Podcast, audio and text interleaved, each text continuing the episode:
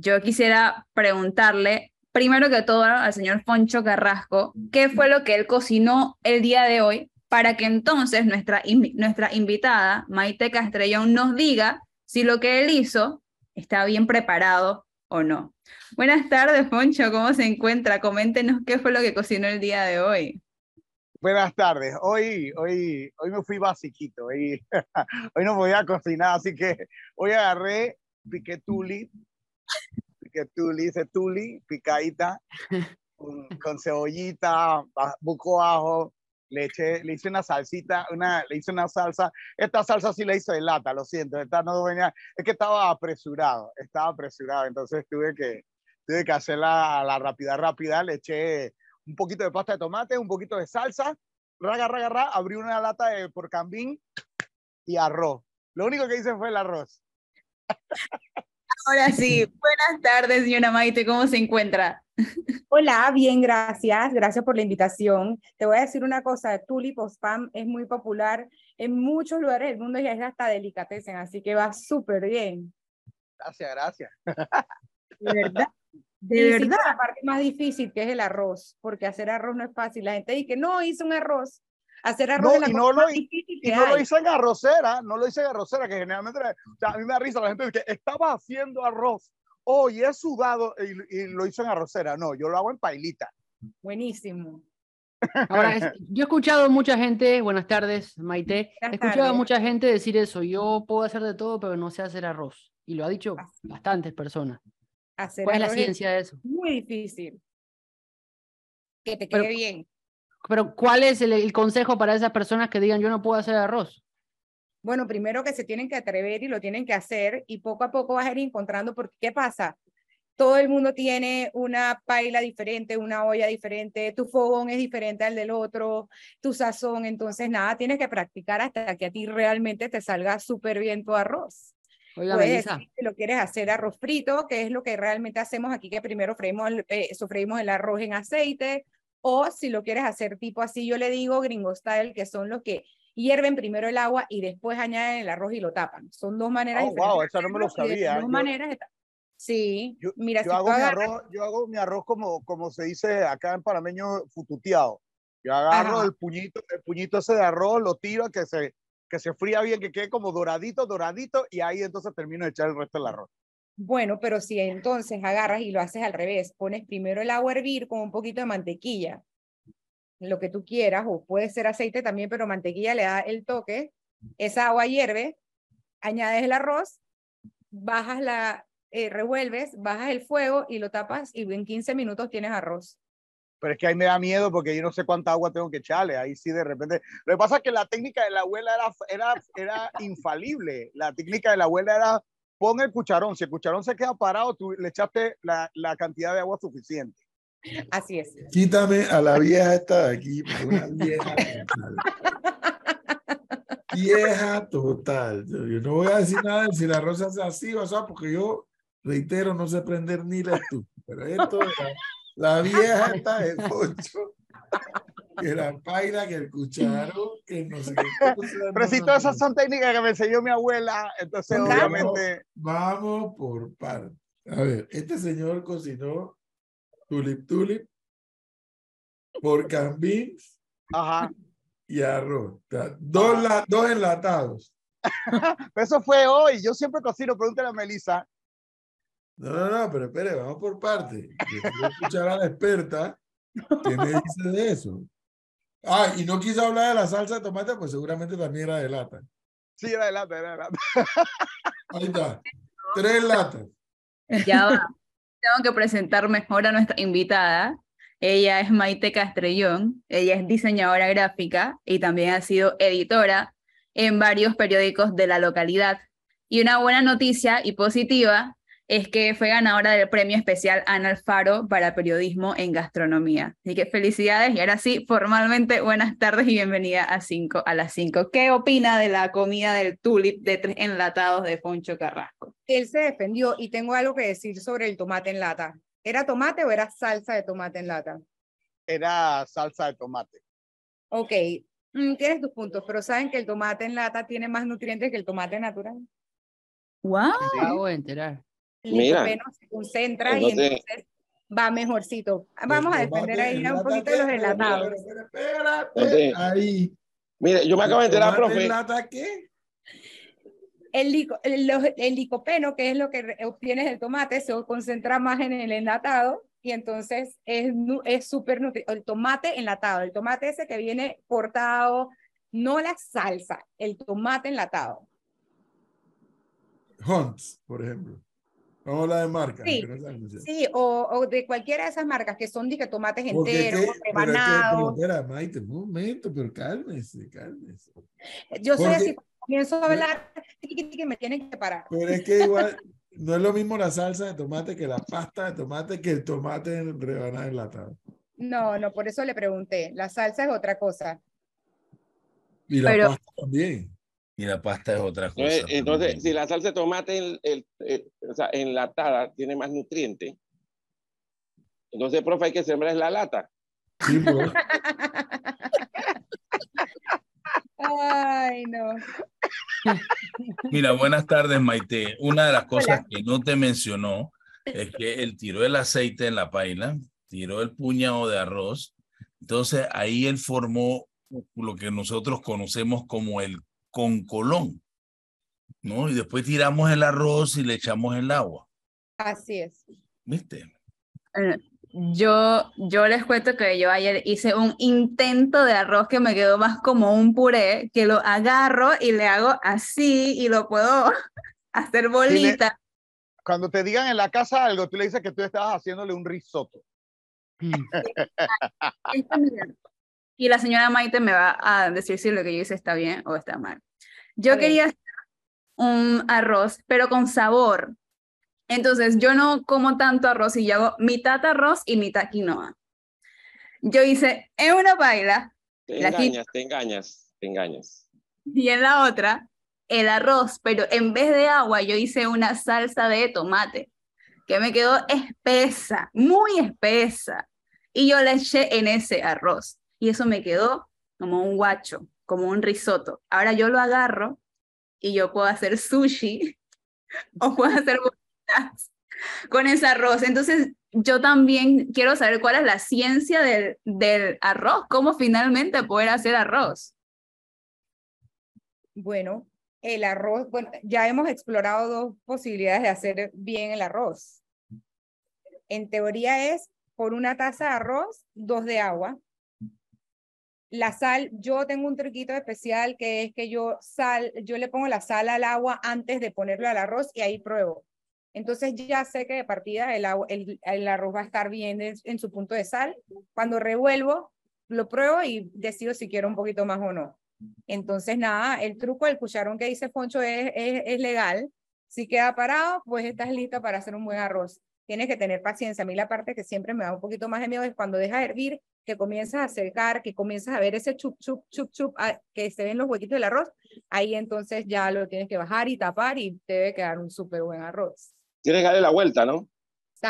no, la vuelta se da ah, después cuando ya secó. Cuando ya está seco.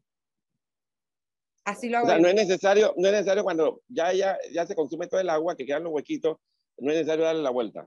No, yo no, le doy la vuelta, yo se la voy al final. Ok, nada más bajarle la, la... Bajarle la llama lo más bajito que pueda. Y dejarlo ahí ya que, que, que termine. Sí. Ah, interesante. Maite, un detalle, un detalle de lo que pocos hemos escuchado, eh, y más que nada los medios de comunicación, porque Panamá no es un país que tenga grandes periodistas, aparte de usted, dedicados al periodismo gastronómico. ¿Cómo, cómo, se puede describir esta rama de la profesión en la cual eh, se ve poco en el día a día en, las redacciones en este momento?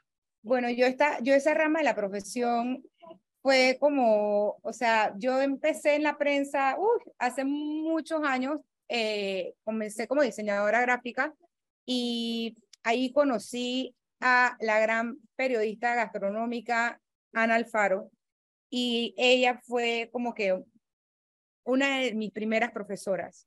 Después de eso, pues em, eh, comenzamos a hacer un suplemento que se llama La Mesa y ahí conocí también a Julieta de Dios de Fábrega, que la conocía toda la vida y a María de los Ángeles y Fábrega, y esas fueron como que las grandes profesoras y ahí aprendí, y pues estando en el periódico y aprendiendo muchísimo de todos los editores que tenía eh, grandes profesores de la profesión, pues me fui metiendo en ese mundo hasta que en una segunda vuelta que estuve en la prensa, pues quedé editora de, del, del suplemento a la mesa, eh, de mano de María Mercedes de Corró, que me enseñó también muchísimo de periodismo, y nada, mi gran maestra del periodismo, que, que fue Lourdes Ovaldía, que era la directora del diario de la prensa. fuegos artificiales. Fuegos artificiales, ganchito, ganchito, ganchito. eh, ellas, pues, todas esas mujeres que te he mencionado y también otras grandes personas, Rolando, todo, todo, todos mis profesores de la prensa, Oscar Castaño, Yolanda Sandoval, Aet,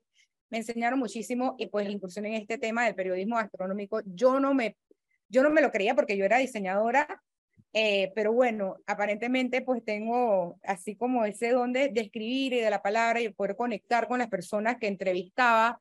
Eh, por muchos años pues lo aprendí otra persona hasta que me tocó hacerlo a mí y me comencé a sentar a hablar con los chefs de Panamá. Eh, hice una gira maravillosa por todo Panamá, me faltó Darien.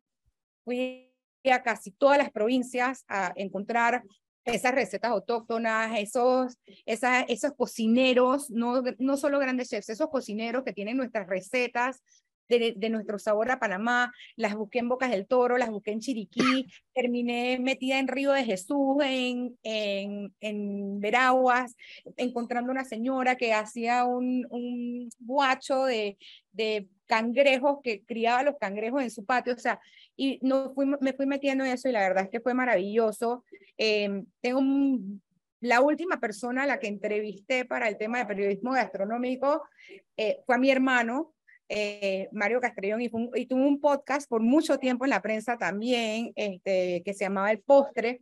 Y nada, pues es, es el periodismo gastronómico es súper interesante porque no solo pues das a conocer, eres una plataforma para dar a conocer a los cientos, o sea, miles de, de cocineros de Panamá, no solo grandes chefs, sino esos de la casa, emprendedores, eh, nada, los vas entrevistando y, y vas conociendo y, y, das a conocer otra cara del país, que la verdad es que es, es muy importante, pues a través de la gastronomía Maite, uno conoce un montón. Cuéntame. Una pregunta, entonces tú eres, tú eres, tú vienes siendo así como, como Ego, el de Ratatouille. No, quiero, quiero ser, en la otra vía me voy a preparar para eso. Ok, no, porque yo, yo lo digo porque en verdad eh, eh, esos señores, esos señores son terroríficos para los chefs. O sea, no terroríficos, pero, pero sí le, le, los ponen como en jaque, ¿no? Lo son, y te voy a decir algo que este país lo necesita. O sea, lo, lo necesita. Sí, ¿verdad? Nos hace, nos hace falta un ego, nos hace falta y los periodistas gastronómicos, esto es algo ser un periodista gastronómico y otra cosa es ser un crítico. Maite, perdón, perdón. Vamos a echar para atrás porque no todo el mundo tiene la capacidad de ustedes ¿Quién es Ego en Ratatouille? Yo sabía que iba a preguntar eso. Yo no, que este, este, tipo ha venido hoy como arrebatado. ¿Quién es Ego? Profe, profe, ¿usted, ¿usted no vio Ratatouille? Sí, yo la vi, pero que me está acordando yo me de los nombres de los ratones y de la vaina. Ego era el que, el que calificaba con las estrellas Michelin. Ah, el de que llegaba, que a todo el mundo le tenía miedo. Ese mismo, a, a esa que nos estamos refiriendo. Ah, y esa es Maite. No. No, ella quiere llegar a. En mi otra vida, en mi otra vida lo voy a hacer. Me voy a entrenar desde chiquitita para hacerlo. Ahí está Ego. Y la Melissa. Qué bárbaro, qué velocidad de compinche alcahuete corre a buscar personaje para sí. No sabía quién era, así que yo quería saber quién era. Yo nunca vi, yo nunca vi Ratatouille. Ay, no viste Ratatouille. ¿Viste Ratatouille? Tienes que verla, tienes tarea. En una así que una cabeza como la tuya cabe bien. en Colón no pasaban a Ratatouille, me llama la atención, Melissa. Claro. Sí. Pero no. Colón todavía estaban dando super ratón, por eso. Oye, a ver, algo que me, me, llama la atención de lo que estoy escuchando, Maite, es que la, yo tengo una impresión, y yo no, no precisamente soy el mejor eh, evaluador, porque como he dicho aquí públicamente, yo soy un pésimo turista. Pero yo tengo la impresión que en Panamá se come bien en los restaurantes. En Panamá se come muy bien. Cuando yo comparo otras ciudades en las que he estado, que no digo que he comido mal, no digo eso, pero a mí me da la impresión que en Panamá no solamente se come bien, sino que como que hay mucha más variedad, mucha más diversidad en materia de, de gastronomía. Sí que lo hay, hay muchísima variedad, o sea, Panamá, eso que nos enseñaron de chiquititos, que Panamá es el crisol de razas, es cierto desde el momento que, que, que se concibe y, y con la, o sea, con la construcción del canal, que comienzan todas esas gente a llegar, o sea, en Panamá hay de todo para todos, de verdad que sí. Y, y hay, o sea, restaurantes y ofertas eh, gastronómicas, montones. Es solamente atreverse a salir porque tendemos a ir siempre a los mismos lugares, a donde nos fue bien y nos da un poquito de miedo porque hay un tema de, platita de por medio, ir a un restaurante donde vas a ir a, pagar una plata y que te vayas a arriesgar a que o no te guste o, o que no te vaya bien, entonces tendemos a ir a lo, a lo mismo siempre. Así que yo sí recomiendo como que visitar diferentes lugares, eh, visitar sus redes sociales antes de ir, como que para saber qué pedir y, y aventurarte a de todo. O sea, puedes comer. Ahora, lo único que yo espero, Maite, que no haya muchos restaurantes franceses. Que no haya muchos restaurantes franceses. Sí, porque te sirven así. Yo no entiendo a esa gente cómo come. Chiquitito. Y el panameño no acostumbra a comer poquito. Tampoco a llenarse la, la, el plato, que en efecto sí, lo hace. Pero es que lo de los franceses es extremo, ¿no? El otro extremo. sí. Porciones. Bueno, porciones, porciones. Yo sé, al panameño le gusta, le gusta su plato lleno. Ahora, Maite, si tú, si tú nos tienes que recomendar dos restaurantes, tres restaurantes, tres, vamos a poner tres, que tú dices, este restaurante hay que conocerlo, es una experiencia. Que no sea majito porque va fuera de apuesta. Ni el trapiche, que, que, que, ya sabemos que la relación suya con el trapiche es bastante cercana. Oye, pero es que, bueno, voy a decirte, si yo te tengo que recomendar tres restaurantes de Panamá ahora mismo, te recomendaría ir a Cantina de Tigre. En, en San Francisco. En San Francisco. Buenísimo. Es muy bueno. Eh, te recomendaría ir a Fonda Lo que hay, que también es muy bueno. ¿Dónde queda ese? Eh, Fonda Lo que está en Casco. Oh. Y Por la Plaza recomendaría ir así tipo como a vinoteca para probar italiano. La peste, Maite no ha dejado chequera libre. no, la chequera Tarjeta de crédito que Pero, porque lo que pasa es que me frenaron cuando les iba a decir algo importante. No es porque les, quiera recomendar restaurantes con los que tengo una afinidad, pero si hay algo que yo trato de hacer cuando estoy de viaje o tú quieres conocer un país, yo te recomiendo que vayas al restaurante donde representan la, la, gastronomía panameña de una, la gastronomía del país de una manera moderna, como lo hace Maito, como lo hace Cantina de Tigre, como lo hace Fonda, lo que hay, que son restaurantes que representan nuestra comida, como lo hace Chombolín en íntimo, a, donde Isaac en la tapa del coco también, es, que es que son muchos, no son tres. Haya la vida, Maite, Isaac. Sí. No, Isaac, para contar, Isaac eh, le daba esa, a la cocina caribeña otro giro. otro giro. Otro, otro giro, pero no ha olvidado. ¿Dónde queda ese? ese queda también en San Francisco. San Francisco. ¿Usted no probó Big Fish Kaboom? Yo fui en estos días, pero fui al de Condado, pero me han dicho que tienes que ir a Chorrera. Al de Chorrera, tienes que ir al de Chorrera. Correcto. Sí, Chorrera o de Reiján. No, no me acuerdo, no estoy clara si es Chorrera o de Reiján, pero te, bueno, que allá después del puente. Eh, en el West. Ah, en el West. West. Ajá. Fui al de, fui al de condado, al de, no es condado, es Centennial. Eh, lo probé, me gustó, pero después me comentaron que eso era una, como una sucursal y que en verdad, en verdad, para ir a probar la comida de este señor había que ir allá al West, en su casa, esa es su casa. Mira, hablando de lo que dice el profesor, lo, lo, que decía el profe, y no solamente tenemos eh, o sea, diversidad de, de, de comida y, que se come rico, sino que también se come barato.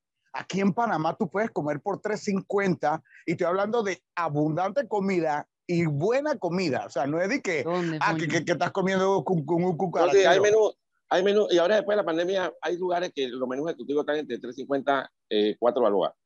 ¿En qué parte de la ciudad? Ok, tengo tres, fondas, tengo tres fondas en este momento en mi cabeza. Mira, hay una que está en Santa Elena, en Santa fuera de una construcción, fuera de una construcción, está en los de la señora. Ahí también, ahí también. Y hay una que está atrás, hay una que está atrás del moscote, pero tú tienes que ver cómo se llena esa fonda atrás del moscote. Es una locura la cantidad de gente que llega. Es más, la gente se queda parada esperando, esperando para para pedir. Pero Foncho, ¿y, qué pasó? ¿Dónde me deja el motete?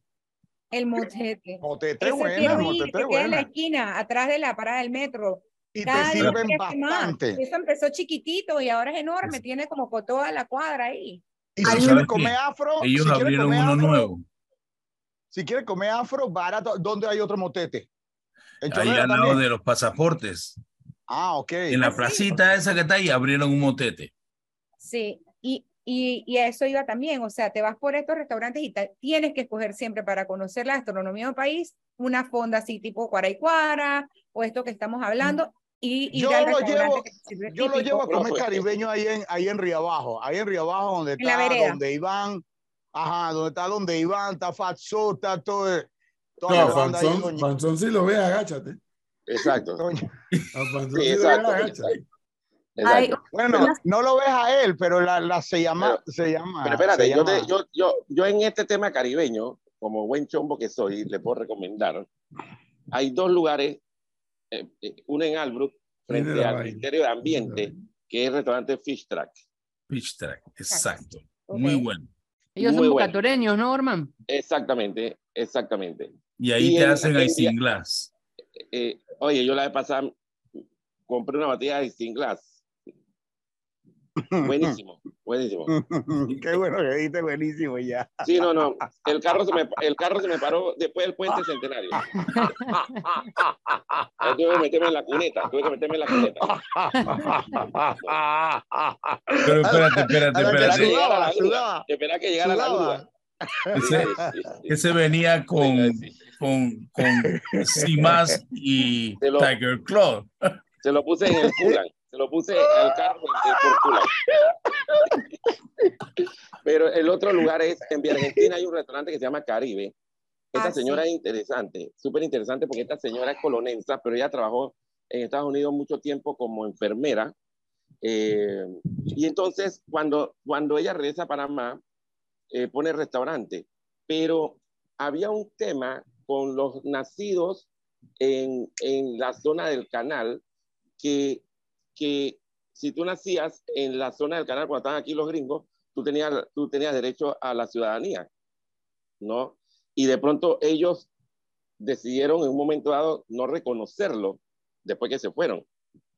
Y ella estudia eh, eh, para abogada para poder defender ese caso porque ella le tocaba, ¿no? Y, y pero tenía su restaurante. ella es una mujer interesantísima por el tema de, de, que ella hizo su maestría y todo lo demás, como en cinco años, metió todas las materias, eh, se graduó con, con, honores y todo el, asunto, incluso dio clase con la, la procuradora Kenia, eh, eh, y ella mantenía su restaurante. Entonces ella descubrió que el tema caribeño aquí estaba muy, muy, muy así, muy, muy superficial, el tema de los sabores caribeños y todo lo demás. Entonces ella se va a, Jamaica. Y en Jamaica se trae dos chefs de Jamaica para, para que le enseñaran y también para eh, eh, preparar los platos y hacer las recetas. Y por eso yo siempre recomiendo Caribe porque es uno de los, de los mejores lugares. Incluso hay un plato que no le gusta al profesor, pero ella ganó dos años. Ella ganó mándame location.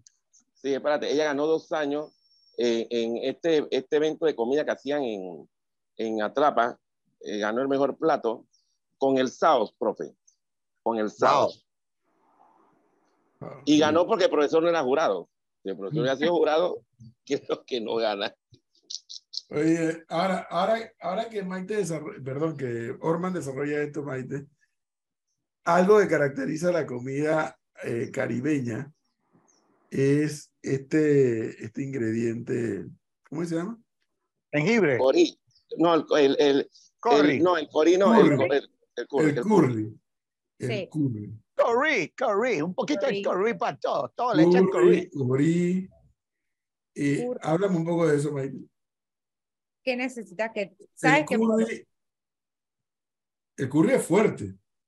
es fuerte? Mire, este Hay es que, fuerte. hay que saber usarlo, eh, bueno, dependiendo de, de tu paladar. eh, Sabes que hay, hay- es un árbol y te, te he hecho un cuento interesante sobre el curry.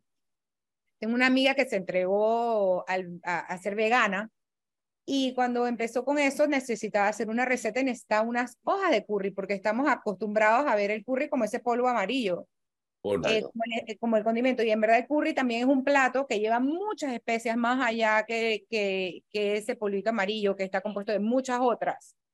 Eh, pero bueno, ella necesitaba las hojas y se fue a un restaurante, creo, y preguntó que dónde podía conseguir hojas de curry. Y le dijeron que en la 12 de octubre.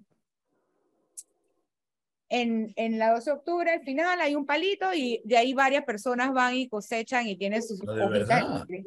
Sí. ¿Qué tal? Wow. ¿Para el lado de la Kiner? ¿Para el lado de la Kiner o para.? No. o pa- Para el lado de, para el ¿Va lado a de febre. Por supuesto. Poncho va a poner su emprendimiento, él va a sembrar, profe. Siempre, y se vende, se vende hoja de de curry. Sí, sí, sí, sí. Pero eso también eh, tiene, tienes, tienes el condimento y también tienes los platos que son curry, que, que llevan eh, clavito, que tienen, eh, o sea, son tantas especias que lleva un solo plato de curry que, que me quedo corta. Maite, todo iba bien hasta que dijiste clavito olor. Yo, no- Pero bueno, yo, ese yo, es uno de los ingredientes. yo, yo mato, yo asesino a- a- al, al que inventó el clavito olor, al que dijo, dije, esto se puede usar para cocinar. Chuleta, loco. No, pero si lo usas bien, eh, sabe rico, sabe rico. Sí, sí, vamos a decir que, que sabe rico, pero tú te imaginas cuando tú estás comiéndote, te estás comiendo el jamón de Navidad, que es lo que más le ponen, y tú vas estás de lo más sabroso comiéndote tu jamón de Navidad con su sal, su, su-. Y de repente te encuentras con un clavito hasta que te asesina el pedazo. Pero, hey, sácalo, Foncho. Lo sacas Sácalo. Así como lo pones, lo sacas. A veces Así. el hambre no te da para eso. No, y sabes, no sé si, te, si, ha- si ustedes han escuchado que el clavito, cuando eh, esas son medicinitas así, que te- a ti te duele una muela y que muerdes un clavito, Eso sí es verdad. Exacto.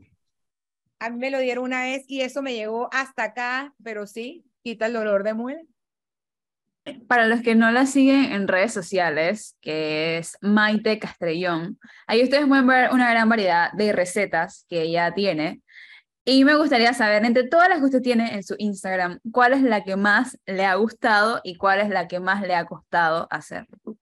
Mira, la receta que más me ha gustado es una receta muy sencilla, eh, que es el pollito perejil. El pollito perejil es la receta más popular de mi, de mi cuenta porque es una receta que con una libra de pollo, a mí me encanta. Yo tengo una relación amor-odio con el pollo.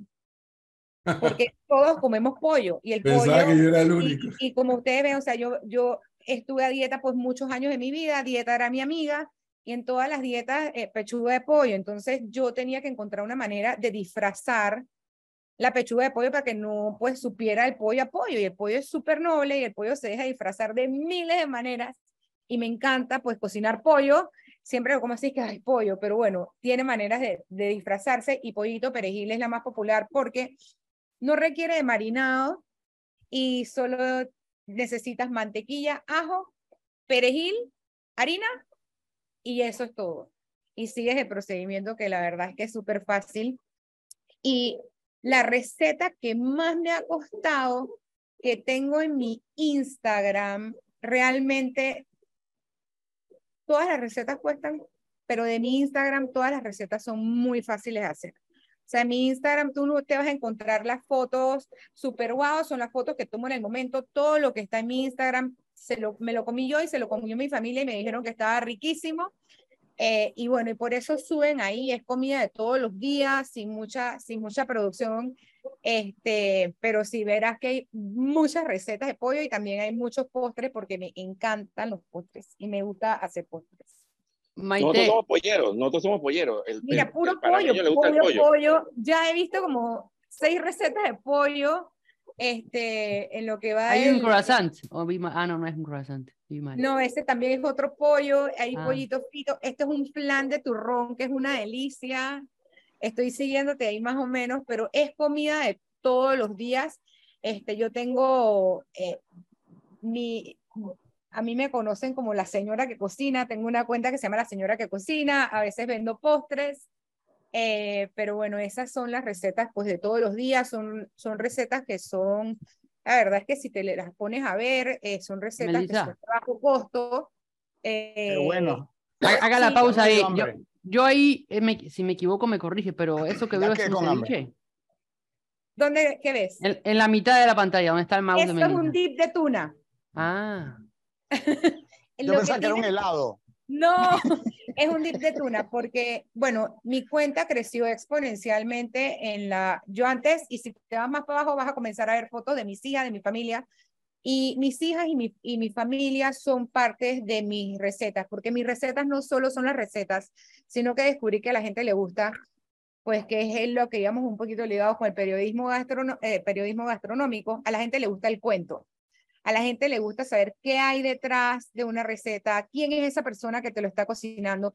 Y casi todas mis recetas tienen un cuento. Y así fue que comenzó mi blog, que fue por una, yo tuve dos premios, uno por ese eh, tour que hice por todas las provincias y el otro por un blog que tengo que se llama Querida Julia, que eh, va un poco por la línea de, no sé si vieron esa película Julie and Julia, eh, donde un personaje que se llama hizo todas las recetas de Julia Child y pues en un momento donde la prensa, la mesa necesita hacer esa conexión con el lector, yo le dije, yo tengo una idea, es que mi abuela acaba de morir y heredé su recetario. Y Cheye en ese momento me dijo, tienes que hacerlo. Yo dije, pero es que me estoy como copiando. Dije, no, pero es que esta es tu historia. Y comencé a ligar todas las recetas del recetario de mi abuela con los recuerdos de, de, crecer en una familia donde la comida era lo, es lo más importante. Y comencé a hacer estos cuentos y conecté con tantos lectores porque todos tenemos esa abuela, todos tenemos esa tía que cocina, ese familiar que cocina y esa, es, las historias porque llegan al corazón. Así que de eso se trata un poco mi página, pues. Cada receta con su cuentito. Cuéntame.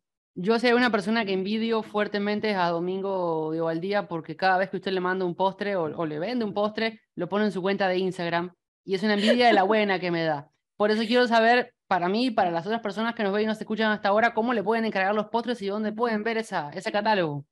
Ok, de postres ahorita mismo solo, yo le, yo le mando los postres a Domingo, él es así por mi, como mi conejillo de India, así Domingo y mi, mi ahijado Lorenzo, que es su hijo, me dicen que está bueno, va yo vendo un postre que se llama Vietnamese Coffee Delight, que es un tres leches de café.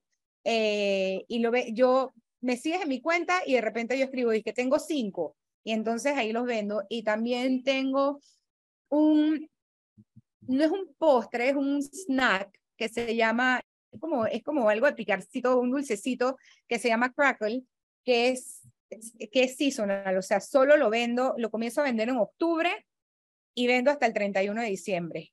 Y ya.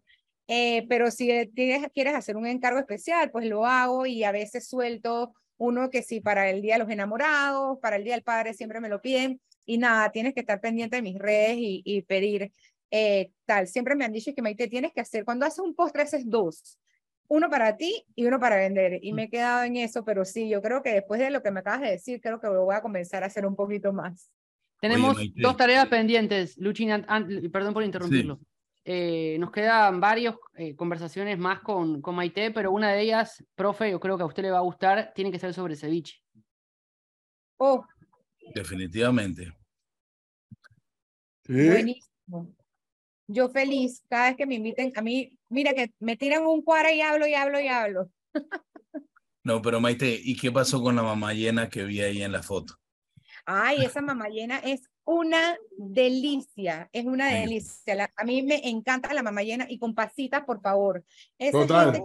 si no tiene pasita, no tiene gracia. No está en nada, porque es lo que usted dijo sobre, eh, sobre el clavito. O sea, tú puedes siempre sacar eso, pero ese sabor que te aporta la pasita, por ejemplo, estamos fuera de temporada para discutir sobre si el tamal lleva o no pasita, pero tú pues, siempre puedes quitar la pasita y quedarte con el dulzor. Pero esa mamayena es una receta mía, mía, mía, eh, porque pues hay siempre una pregunta que me hago como que de quién son las recetas. ¿sabes? Porque, o sea, ¿de quién es la receta de, de, no sé, de la lasaña? Cada uno tiene su receta, cada uno le va ajustando sus ingredientes y bueno, esta, esta mamayena es mía y mi mamayena se llama la mamayena democrática. Y es democrática porque ella tiene panes de todas las índoles. Ella tiene pan de hot dog, tiene baguette, francés así como le gusta al profesor, hasta pedazos de pambón, o sea, todos los panes habidos de por haber y bueno, a una mezcolanza de azúcares que no es como que muy tradicional y tiene ahí su método, pero me encanta la mamá llena. Mira, ahora, ahora, te, ahora, te, mando el location, Maite, que yo soy mamallenólogo, entonces... no, de verdad. Es más, verdad, tengo un cartucho ahí de panes, pero son puros pan, puro pan molde. Necesito un par de con eso, y te mando la, la mamá llena, pero la verdad es que queda súper rica. Entonces, Tienes cuentos muy bonitos, ¿no? Me, me paró una persona, actualmente hablando, la mamá llena hace como un mes, y me dice, Maite, llamé a mi mamá, que cocina, tú no sabes, es súper cocinera. Y le dije, mami, necesito la, una, tu receta de mamá llena. Dije, mi receta de mamá llena, yo uso la de tu amiga Maite Castrellón. Y para mí eso fue casi como si me hubiera ganado el Oscar. Yo dije, wow, o sea, que esa señora usa esa receta. Eh, es, es, muy bonito. Tengo, tengo una comunidad que creció muchísimo. Una señora que con la que hablo, ella se llama Marisol, o sea, hablamos un día sí, un día no, cada vez que ella cocina algo, me manda la foto, me manda un mensaje de voz agradeciéndome, la verdad es que ha sido súper bonito eh, e, el tema ese de las redes y, y, de la comunidad que uno va creando y cómo, cómo, cómo con esas recetas tú llegas a la mesa a una persona en el momento más sagrado, que es el momento que va a comer y a compartir con su familia, ¿no? Así que sí trato de hacerlo pues con mucha responsabilidad, eh, yo pongo recetas que sé que funcionaron para que la gente no, ¿sabe? Porque a veces uno se encuentra recetas que las hace, las tiene la letra verdad, Es verdad que la cebolla es la reina de la cocina y el ajo el rey. ¿Eso es verdad? Yo diría que sí. Sí. Sí, y, y lo casas ahí con la mantequilla. Entonces eso todo está bueno. Todo lo que tenga esa, esa combinación está rico. tú mencionaste algo que estábamos fuera de temporada, pero eso es una polémica. Lo el es. Tamal, el tamal lleva pasita, ¿sí o no? El tamal, a mí me hicieron esta pregunta y yo la contesté y cuando la contesté la persona se desfiguró. En mi mundo el tamal no solo lleva pasitas, sino que lleva una ciruela pasa grande. Epa, epa, Exacto. Exacto. No solo pasita, tiene que tener ciruela pasa. Y la persona es que, ¿qué? Es que tiene que tener. Si no te la quieres comer, las la purgas y ya. Es que uno no puede comparar la pasita con el clavo de olor. ¿Se imagina un tamal con clavito de olor? ¡Ay, ya la Eso sí que no. Pero el clavito de olor hace ese efecto en el jamón. No, mentira, sí hace, sí hace, sí, sí le pega, sí le, hay, que, hay, hay que sacárselo, hay que sacárselo. es como si estuviera comiendo un eucatol de esa de, de ¿cómo que se llama? De, de anís. De anís. Ay, ya la Esa la Pero es que, mira, Poncho, tú agarras el clavito de dolor, lo mezclas con jugo de naranja y es un trago. Es un trago. lo que pasa es que el Poncho este no es muy creativo, que digamos, por lo visto. Él necesita el, enlatado. No, hombre, no diga eso, profe. Yo cocino muy bien gracias a mi abuelita. Las abuelitas, las abuelitas son el dato. Sí. Bueno.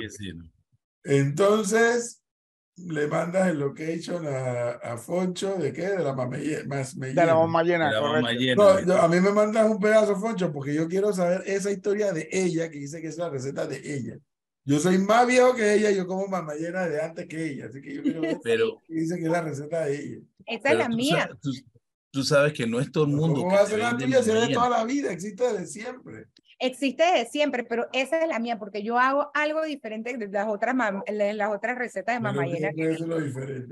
Hay, hay recetas que, de mamayena que hay gente que le echa una lata de leche condensada, por ejemplo, soy uno no, lo hago. No. ¿Ves? Eh, pero nada, yo hago una combinación de dos azúcares, de azúcar morena, como le digo yo, de la gringa, que es esa azúcar morena eh, marca dominó, que es diferente a la azúcar turbinada, y de azúcar, de azúcar granulada, que es la azúcar blanca. Y esa combinación con ese sabor de, del azúcar morena, eso, de, lo, de la melaza, es lo que la hace diferente a otras mamayenas. Pero te voy a dar un dato. y no le pones jengibre. A todos le ponen jengibre. Ahora no, no le pongo jengibre, solamente las azúcares, la leche. Eh, lo dejo remojando por, por bastante tiempo. Majo, Maite, trata el Domino's Sugar, o sea, el azúcar dominó, mezclarla con el azúcar morena para que tú me vas a decir un cuento. Reemplazo la blanca por la morena. Exacto, exacto. Excelente. Es completamente distinta. Y aquí no hay muchos lugares donde te venden mamayena. Yo la mamayena que más me ha gustado y que la puedo pasar sin ningún problema es la que vende el rey. Cuando la hace. Cuando la hace. Bueno, aquí, voy a decir algo, Lucín. Yo tengo mucho más de 15 años no comía mamayena. Porque es que nos las hacía mi tía en la casa. Y ya que después, ya después que dejó de hacerla, ya no he vuelto a comer más mellera más. Ya que cuando uno dice tía, abuela, doña yo no soy vieja, no soy vieja. Ya tú sabes que esa mamá llena viene, viene sabrosa. Viene cargada. Aquí me preguntan, Maite, por postres sin azúcar. Wow, los postres sin azúcar eh, tengo solo una receta de postre sin azúcar, que es una barra de dátiles. Eh, estos son ligas importantes, es unos dulces que tienes que realmente pues eh, eh, practicar, buscar en, en el bello Pinterest, que pues tiene todas las ideas del mundo, pero yo en mi recetario solamente un dulce de dátiles, que es un buen reemplazo para el azúcar y, y pues todas estas, todo el, ahora se está usando mucho el monk fruit, eh, sí, la stevia para reemplazar el, el, uso del azúcar en los postres. Eh, y nada, yo sí soy, confieso que a mí no me gusta, y es una cuestión de gustos, no me gusta usar ni monk fruit ni esplenda porque no me gusta el retrogusto que te deja, él, él siempre te deja un saborcito. Y si tú quieres comerte algo sin azúcar, que sea dulce, búscate una buena piña. No, pero mira, te, voy a, te voy a decir algo, Maite, ¿ok? Trata de hacerte esto, un cupcake, Ajá. ¿okay? un cupcake con esplenda o monk fruit, ¿ok? Y en vez, para, para poder cambiarle el sabor ese, le echas esto, los blueberries, ¿no? Claro. ¿Y usted cocina cupcake, Luchín? Yo cocino. No, él se los come. cocino. Pero eso es un buen dato, porque claro, la acidez, la acidez de los blueberries y ese dulzor te va a cortar un poquito de ese retrogusto, claro. Exacto, exacto. Pruébalo y me va a echar un cuento. Y cuando lo tenga listo, me avisa, yo voy a buscarlo. él es catador, él es catador de cupcakes. Claro que sí, claro que sí. muchísimas gracias por haber estado ustedes. Cuando quieran, ya saben. Lo que nunca me mandes a mí, Maite, lo que nunca me mandes a mí el tres leches, ni nada de eso. El, el tres leches de café es no, no. Oh, ese debe ser riquísimo. rico. Mira, Maite, Maite, la última, la primera y última vez, primera fue debut y despedida, que comí un tres leches, se encendió el motor de la propulsión a chorro y no se apagó como tres días después. Ay, ya la peste, yo no sabía ni cómo ponerme. tres veces me decía, la, intolerancia a la lactosa. La intolerancia a la fibra. Tres leches. Fueron tres días. Tres días apunta, apunta enterogermina. ya sabes, pero bueno, tómate un lactate antes, una lactate. No, no, cosa? No, pero, pero, pregúntale, pregúntale cuál es el problema con el café. El café es lo más saludable y más rico que hay. No, yo no tomo café. No. No. Ni negro. No, no, yo no tomo para negro yo. Para negro yo. no, hombre, pero si el café, el café es lo más grande que hay.